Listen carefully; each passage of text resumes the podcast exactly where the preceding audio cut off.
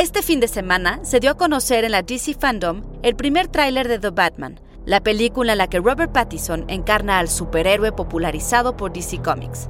Dirigida por Matt Reeves, la cinta tiene lugar en apenas el segundo año en que Bruce Wayne porta la capucha, y a juzgar por el avance, los habitantes de Gótica sienten aún más miedo que admiración por él.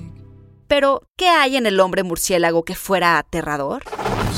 Institute. Masterpiece Your Life. Bob Kane y Bill Finger crearon a Batman influenciados por el éxito de Superman y a solicitud expresa de los editores de The National Comics Publications, o DC. Su aspecto y personalidad se basaban igual en personajes como el Zorro o Pimpinela Escarlata que Doc Savage, The Shadow y Sherlock Holmes, así como la literatura pop, las historietas y los titulares de los años 30. Corría el año de 1939.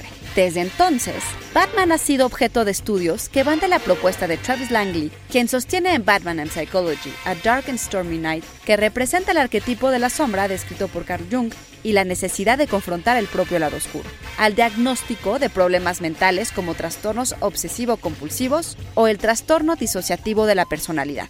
I think you and I are destined to do this forever. A lo largo de su historia, Batman ha sido llevado a las tiras cómicas de los diarios, dramas de radio y televisión y, por supuesto, al cine en más de una ocasión.